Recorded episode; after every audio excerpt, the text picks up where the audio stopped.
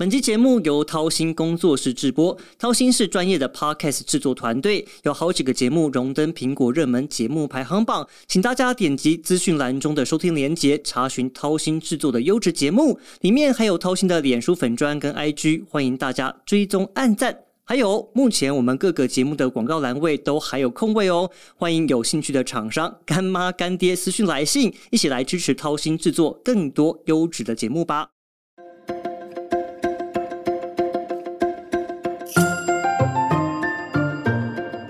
Hello，大家好，我是向正维，欢迎再次加入军事相对论。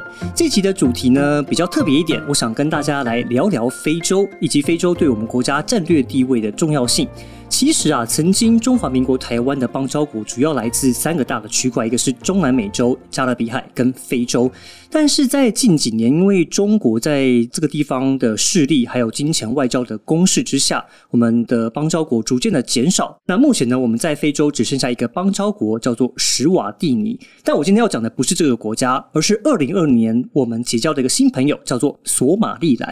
哎，你听了可能会觉得有点奇怪哦，索马利兰是什么？不是索马利亚吗？就是那个。海盗很猖獗的那个国家，不是不是，索马利兰它是从索马利亚独立出来的一个实质国家，他们有自己的政府、领土跟主权，但是它的处境跟台湾有点相似哦，它并没有被任何的国家承认，所以它的国际能见度没有这么高。那既然如此，我们国家为什么要在这边插旗呢？那它有什么样的战略意义？其实非常特别哦。我同事呢，就是我们消失的国际的主持人李文怡，他之前就去了一趟索马利兰，我今天就特别请他来跟我们分享一下他的经验跟他的所见所闻。Hello，文怡。嗨，这位各位听众，大家好，我是消失的国际主持人李文怡。哇，我们先请到女神来到这边。哦，不敢，不敢，不敢，不是，不是，不是。对，而且通常都是我坐在被访问的地方。我们今天有点角色互换了，因为我真的很好奇。就是我从来没有踏上过非洲这个地方，更不要说说马里兰。从台湾飞过去要飞多久？要飞多远呢？对，其实我第一次接到这个任务的时候，我也想说，哇，非洲，非洲可能是我五大洲里面最不熟的一块。嗯我们那个时候其实转机了两次，一次在泰国，然后一次在伊索比亚。所以这样加一加，其实快要一天，大概十九个小时，很久。对对对对对，所以就第一天几乎我们都是在飞机场跟转机当中的飞机上度过的。但如果能够一睹非洲的全貌，我觉得是值得。你在去之前能对它有任何的想象吗？就是热，我就被警告说热，然后嗯，它可能有一些像我去了之前，我打黄热病疫苗，当地的黄热病相对比较盛行。哎，最近台湾也很热啊，当地有比台湾热吗？哦，超热。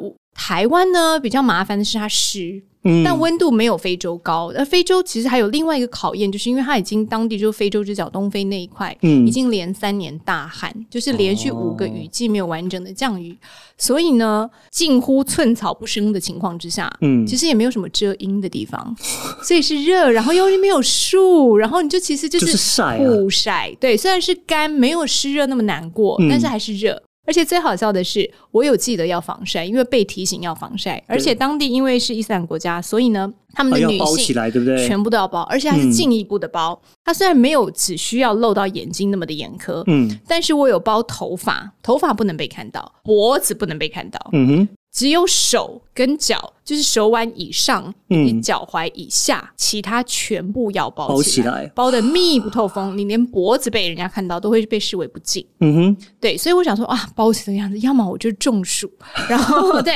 要么就是晒昏。还好我的摄影博奇 k i 非常的贴心，他有提醒我要戴帽子。我那时候一度在机场说，我不要戴帽子，好烦，那么大，很定得这样。但是到了对，然后他就很 得意的告诉我说：“你看，你看，现场只有你戴帽子，戴了帽子真的可以稍微遮蔽一些阳光，有稍微比较好。”那你进去之后有没有第一眼让你觉得哇，完全没有想象中会长会长成这个模样，或是让你非常印象深刻的几个画面？这么说好了，我觉得对于非洲啊，我们以前的想象，它就是近年来的黑钻啊，当年的暗黑大地，嗯，就是可能相对发展，虽然近年来有慢慢的突飞猛进。但是我在我的转基地伊索比亚以及在索马利兰看到的是完全不同的景象。因为伊索比亚其实近年来因为国际资源有进去，所以其实阿迪斯阿贝巴机场其实建设的还不错。虽然它是大的，然后虽然它的店面啊各方面好像没有开启，但它其实规模是大的。但相较之下，我们转机坐小飞机去索马里兰的时候，一走进去，它的航厦。其实大约就是一到两层楼，OK，类似有点平房的形式。嗯哼，然后停的飞机其实也不多，因为我们飞进去是小飞机，跟阿迪萨贝巴其实规模上差很多。体客机不一样吗？差很多。嗯哼，我那时候想，哎，虽然我在伊索比亚并没有出境。但是看到的景象是完全不一样的。但是在非洲，我觉得在飞机上那个时候就非常的开心，真的是黄沙一片。然后对，出了索马里兰的时候，你就会觉得哇，这就是非洲了。嗯。然后非洲的人，然后非洲的地景完全不一样，因为在索马里兰其实你很难看得到高楼大厦，就即便是在闹区，它其实就不太有高楼大厦。都是平房，对大部分的大概就是两三层楼哦，真的对高楼大厦还是有，但是不是太多。甚至在首都哈尔格萨，它真的有的柏油路可能加起来，广义来说不到十条，甚至连红绿灯都很稀有。所以其实。很好玩，你要在路上呢，你不光光是人车争道，还会有牛羊，甚至偶尔会有骆驼，在偏远一点会有骆驼在马路上，对对对，就来忽然跑出来，就是吓坏我，就嗯，怎么路边忽然有一堆羊在那边在吃草啊，或者是在逛大街，是很不同的地景。哎，当地官方语言是什么？是说马里语。英文通，因为他们的教育体系里面，其实到了，我记得当地人有跟我说，到了大概类似五年级以上，是就会有把英文加进来。他过去也曾经是英国殖民地嘛？他过去是英国殖民地，所以就是其实我觉得英文对他们来说不是一个陌生的语言。嗯，但当地会有一个问题，就是因为他在国际上不是一个被承认的国家，嗯，因为有跟索马利亚之间的主权争议，嗯，所以其实当地。很少人，就是其实文盲率是高的，嗯，对，就是很少人有机会，因为他们又以游牧民族为主，所以其实你没有办法长期待在一个地方，更别说让小朋友固定去上某一个地方的小学。上课，因为没有办法上课，所以即便他们有把英语教育加进去，但你人都没有到，所以你也学不到什么。这样的话，那当时跟你一起飞进去的那个国际航班，嗯。有多少外国人？嗯，大概有一半吧。但因为我没有办法判别他们的国籍，因为都是那个肤色。对对对对对。但是因为当地，嗯，索马利兰本身虽然不被国际承认，但其实有很多国际组织，像我们有看到国际，就联合国的粮农组织，嗯，有进去。他们其实知道索马利兰需要被帮助，嗯哼。所以其实也有一些国外的代表处，包括了伊索比亚啊，包括了英国，其实在当地是有设代表处的。嗯哼。虽然他没有跟任何一国有邦交。但其实还是看得到外国人。一些国际合作，对对对，所以像我们住的那个 hotel，就是号称是哈尔格萨算是很好的 hotel，嗯，那里面其实有很多使馆人员，据说也住在那儿，或是国际组织的代表，所以其实它是一个被国际知道的国家，只是很可惜的不被国际承认，所以他们看到。有外国人来，尤其看到我们很明显的就是来自于亚洲面孔的时候，有没有对你们特别的亲切或好奇？哦，我其实要讲的是，我觉得我们的外交人员做的真的很好，非常好。我们一开始啊进去看到我们是黄种人，尤其是一般小朋友，对我们当然很好奇，因为我们这个肤色在当地非常的稀有。但是我为什么说外交做的很好？我还记得这一次呢，我们其实为了找一个采访的场地，因为我们这一次有一部分的行程是跟世界展望会合作。这一次的 G 二三十代言人是林柏宏，那我们在现场其实有想要找一个树下的一个空地要访问林柏宏，但是呢，忽然在我们一切 setting 好要准备请我们的受访者出来的时候。一台车忽然开过来，站住了我们原来想要访问的地方。嗯哼。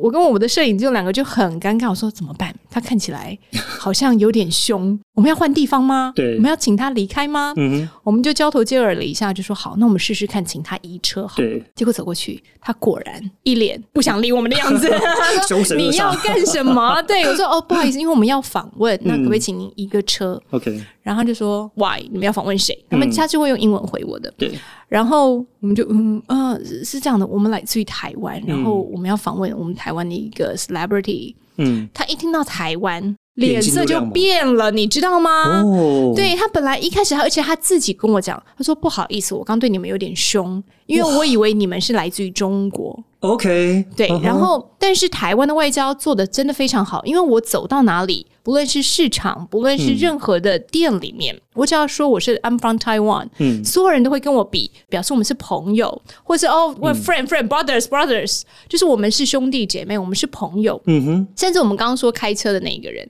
他说。我以为你们是来自中国，所以我对你很不友善。但是你们来自于台湾，我们是朋友，移车没有问题。甚至他还说，如果你们台湾未来陷入战争，我愿意去为你们打仗。真的假的？他 do anything for Taiwan，真的，这是原话。然后我们就说。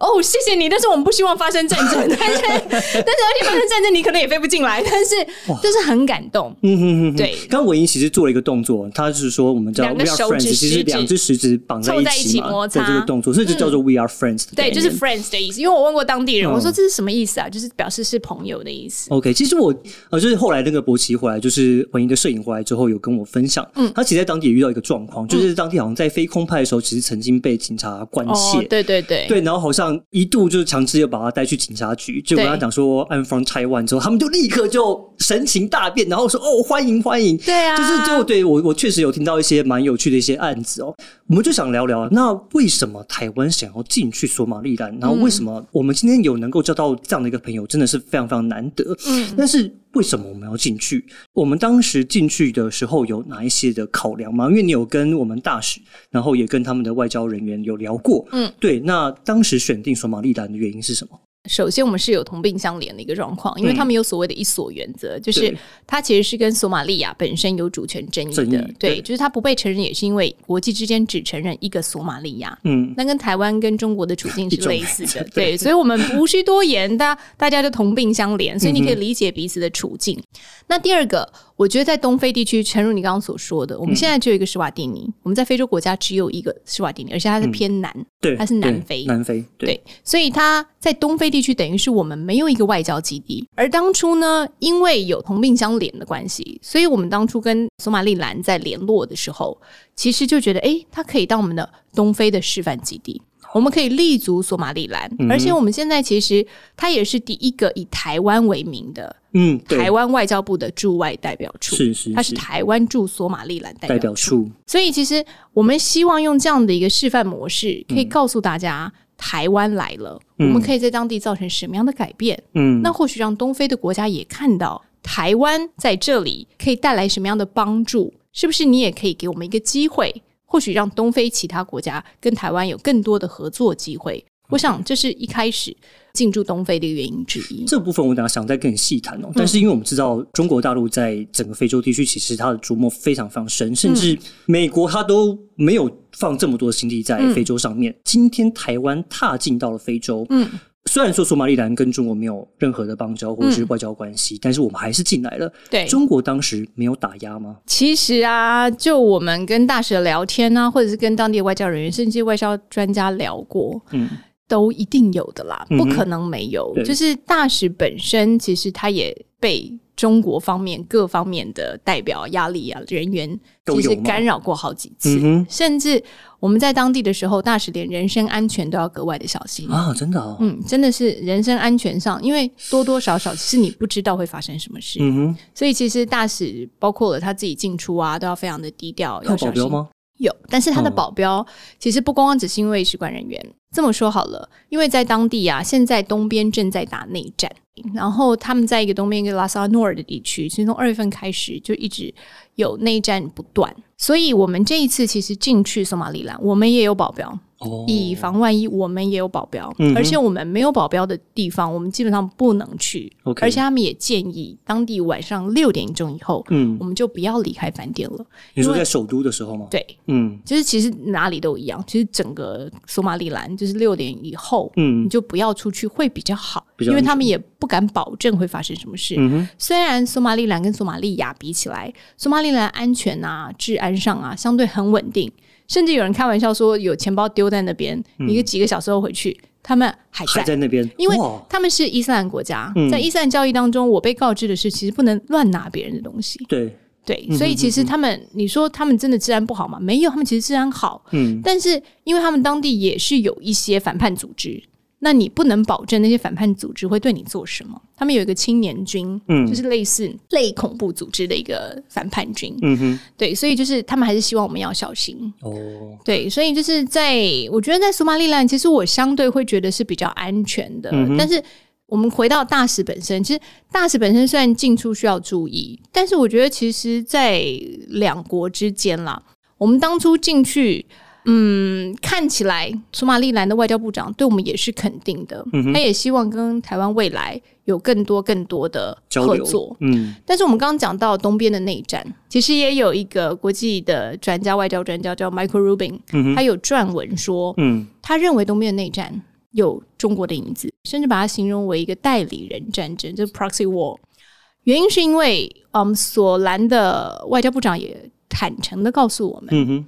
他们其实，在包括了金流、包括了武器来源上，的确奇怪，这个内战怎么可以打那么久？打不完。对，索兰基本上还是用一个准国家组织去跟你打。对。但你当地的反叛军，你怎么会有源源不绝的武器或是资金，可以跟我继续打下去？哦，一定有人在后面，就有利人士在后面支援他嘛？对，所以其实索兰的外交部长也告诉我们，他们其实从金钱来源、武器来源上，嗯，有看到有中国介入的痕迹。哇，是不是因为索兰跟我们的友善，嗯哼，所以导致了他们的内乱？没有人敢直接连接这两块。但是至少从武器来源上跟金钱来源上，中国可能扮演了部分的角色。OK，其实我看中国，他可能有点像是我得不到你，要毁了你的那种感觉。对啊，对啊，对啊，就是听说他当时也花了不少的钱，应该说提了不少的钱，想要。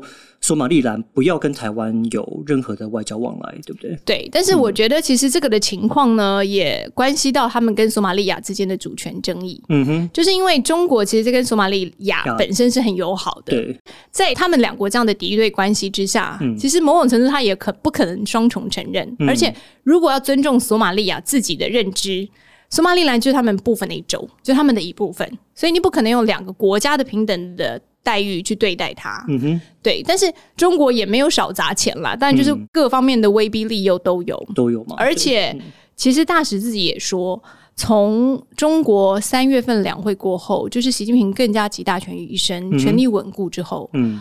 在当地，他感受到来自于中国的各方面外交压力，哦，是明显的增加的。嗯哼哼哼，对。但我们当时会想要在这边设代表处，其实还有一个很重要原因哦，就是因为在应该说索马利兰它本身的地理位置跟它的战略考量。其实我可以跟大家分享一下，哦，就是索马利兰它的位置在北非东呃东非，索马利兰的位对不起，再次，索马利兰的位置呢在东非，它北面接顶的是亚丁湾，嗯，那是中国海上丝绸之路必经的航道，嗯，而且左边的国。家叫做吉布地。嗯，如果你平常有在接触涉略国际事务的人，对于这个国家应该会有点概念哦，因为它同时有中国、美国、日本的海外驻军，而且它还是解放军第一个海外基地设点的地方，所以我们看得出来，这两个相邻的国家其实有它的特殊性存在。嗯，所以假设我们今天在的，应该说我们今天在这边设了代表处之后。觉得对我们国家未来有哪一些的注意？嗯，我觉得其实就像我们刚刚说的，在外交上其实是一个东非示范基地的角色。对，尤其其实现在我们当地的住处，其实下辖是有十国的。在外交部网站上，其实可以看到部分，包括了有肯亚、伊索比亚、乌干达、吉布地，其实都是我们这个代表处所管理的范围。对，所以我们其实大使是非常忙的。他平常不止待在索马里兰，他其实东非几国都要到处跑。它的我觉得战略位置还有一个更重要的意义，就是刚刚你说的，它其实是位在中国“一带一路”海上丝路的关键地点。对，所以如果在考量到近年来中美对峙的大势的情况之下，嗯哼，在当地很巧合的，我们在访问的时候，有美国使团来，有美国使团从索马利亚来。过来，嗯，后来就传出，我后面还听说美军有可能想要在当地。不论是有军事的军队的设置，或者是借用他们的军事基地，各方面的军事合作，嗯，因为我觉得美军啊，就综合了我们各方听到的说法，其实美军在中美对峙的态势之下，他们发现，哎，非洲好像过去是他们相对比较忽略的一块区域，对，但是回过神来，当现在要跟中国对峙的时候。哎，这一块我怎么感觉上着力点甚少哦？尤其在东非国家，包括了伊索比亚，甚至到下面就是伊索比亚，对，其实都是一带一路的重点国家。对，所以他现在可能回过神来，发现光是吉布地不够，因为吉布地虽然是位置也很关键，就锁在红海的出海口。对。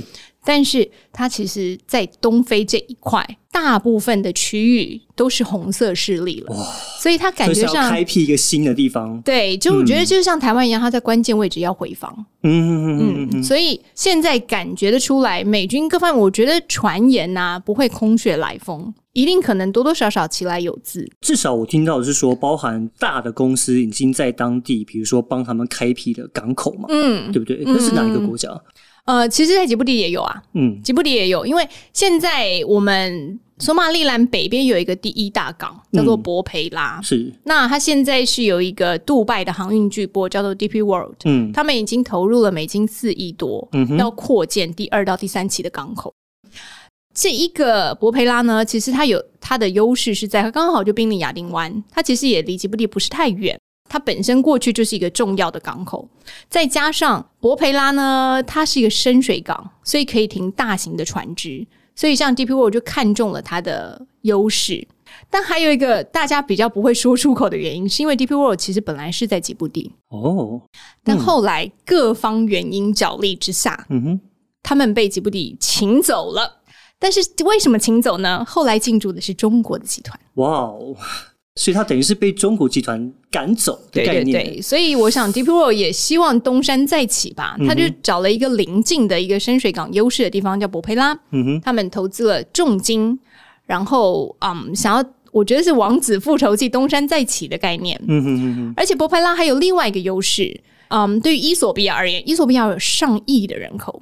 问题是他们没有，他们是内陆国家，他们没有对外的港口，对，不可能所有的货品都靠空运吧？那个成本太高了。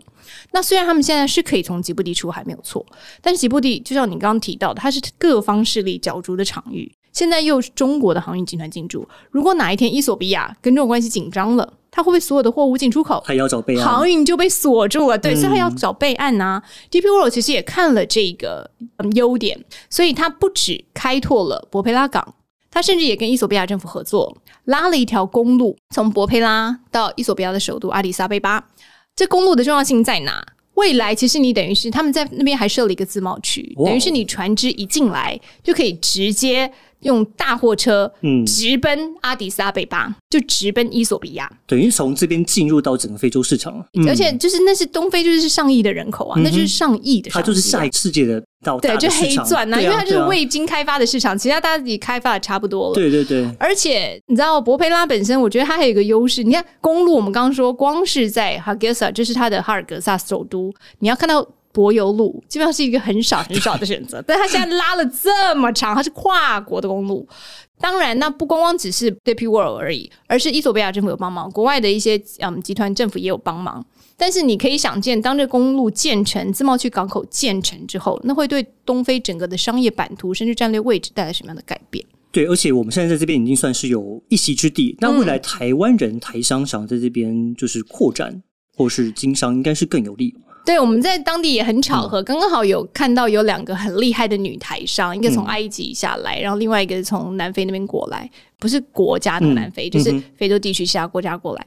呃，他们很好玩，他们有一个要做索马利兰的台湾大车队。在埃及做了很成功的三轮车，嗯哼，那他们说，其实当地的 GDP，其实人均 GDP 现在一年大概只有六百七十五美金，那换算台币大概两万出头，那是一年，所以再除以十二，等于月收入大概一千多块，台币，台币一千多块，对啊，应该六百七十五，对啊，美金，然后乘为台币，嗯，两万多块，对对对对，嗯，但是，哎，索马利兰人其实很敢花钱呢。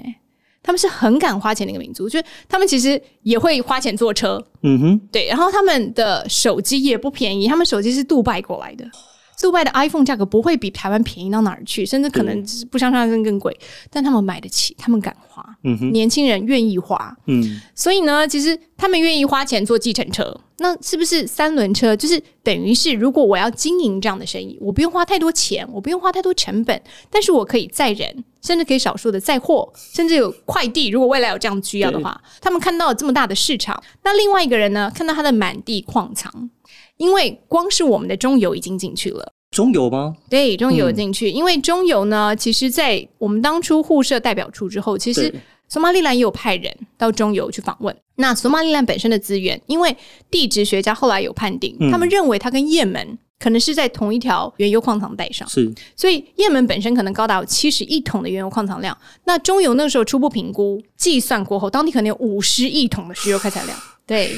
所以，其实对于中油，中油其实是国营事业，当然它要赚钱，但是也要保有我们的能源自主性。对，所以台湾虽然是一个小岛，但是我们可以到各地去寻找我们可能的矿藏来源嘛。而且它好像还有一个新时代需要的矿场，还有台商。另外一个，嗯，另外我们刚刚讲女台商，她其实也很聪明，嗯，她看到的是当地的锂矿。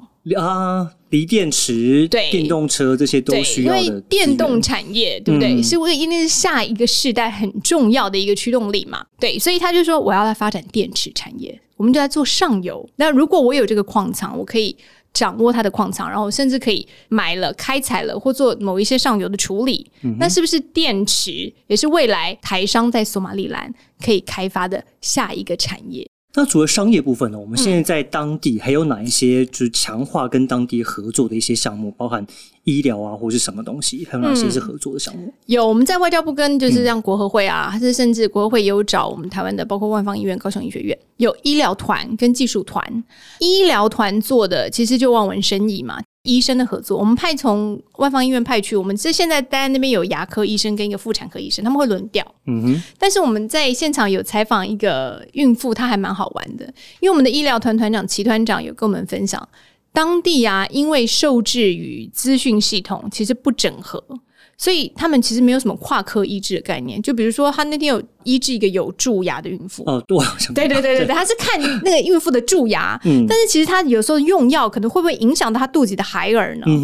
对，其实他们不会有跨科的概念，他不知道他的妇产科医生开的他什么药，所以会不会冲到不知道，因为他们也没有电脑资讯系统，他也看不到他其他吃了什么药或者做了什么样的诊疗，但是这个是台湾的优势。因为我们在健保系统上，甚至我们的资讯上都是我们的优势，对，所以我们的技术团有帮他们建制一个 HIS H I S，就是医疗资讯系统。嗯哼，我们可以把当地人过去的病史，然后开药，然后做过什么检查，通通整合进这个电脑资讯系统里。我们是他们是从无到有，是从拉线开始。我觉得各地真的就指那个电线说，那电线是我们帮他拉的，说哦，真的，就真的拉线开始，然后我们帮他建立资讯系统，然后再回到医生看诊的部分。他说，其实。我可以告诉你，OK，你现在用这个什么蛀牙药，然后你过去在妇产科做过什么检查，我可以很好的做结合，我会确定我开的药不会对你的孩子有任何的损伤，然后甚至有相辅相成的效果，这是我们能做的。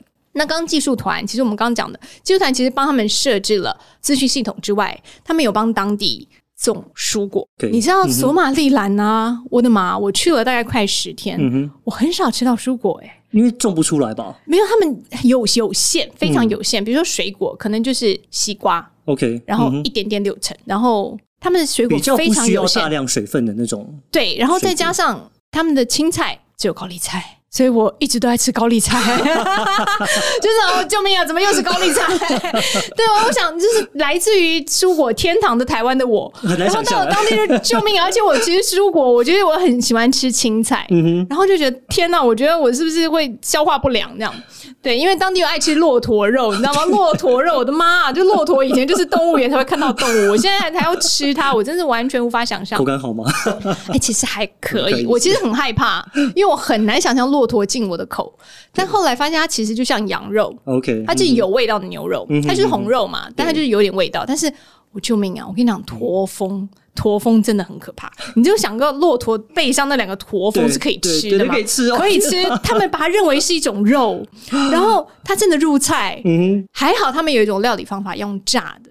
它其实就是丰富的油脂，它就是脂肪，对，它就是丰富的油油油油油，它是有硬块的油，对。所以呢，炸完之后就算了，但如果你凉了以后，我有尝试，因为我们有外带，嗯哼，入口，我的妈，我当场吐出来，你就等于含了一口猪油在嘴里面，有点太可怕。但回来我们的技术团，我们有帮他种。很多的青菜，包括了我们有在当地吃到甜玉米，那是过去完全无法想象的。嗯，但是种出来了。然后大使有一天还拿给我们吃，说：“哎，这个是我们的技术团自己种出来的，你看看。”其实我们技术团帮助他们很多，然后甚至当地的农民也来跑过来，虽然没有说感谢，但是他听说有一次我们在旁边办活动，那隔壁的农民就拿了一大堆他种的玉米要来请大家。哇！OK，所以其实看得出来，就是我们在我们所谓的邦交国是我们的啊这种很着力很深的地方，其实还是用了包括医疗、包括农业。但是我也必须说，就是我们在过去呃外交工作场合上面，其实我们一直都在这样推行，包括农机，包括了这种医疗团。嗯，但是。过去这些经验，可能最后还是抵不过所谓的中国的银弹攻势，或者是那种就是国际局势的一些现实面，那导致很多的外交转向。那为什么我们觉得可以用这一套模式，在这边建立一个示范点，然后甚至影响到周边的国家？因为我觉得，其实当年中国之所以在非洲可以建立一席之地，就是其实“一带一路”扮演很重要的角色，对，就是大批的贷款嘛，然后我们就帮你建设基础建设。